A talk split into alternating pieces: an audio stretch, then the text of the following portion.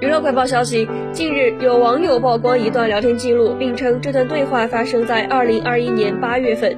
截图中，美女对朋友说：“向佐要我去找他，他来上海了。”并将一段自己和向佐的通话视频发给对方。有网友私信向太询问此事的真假，向太回应称：“假的，我去找律师起诉。”此前有八卦媒体拍到向佐在郭碧婷怀孕期间带美女回婚房，向太辟谣向佐出轨。二十二号午间再度发出长文，提到我是摩羯座，黑化的摩羯比天蝎可怕。随后郭碧婷爸爸也回应网友，可别乱说。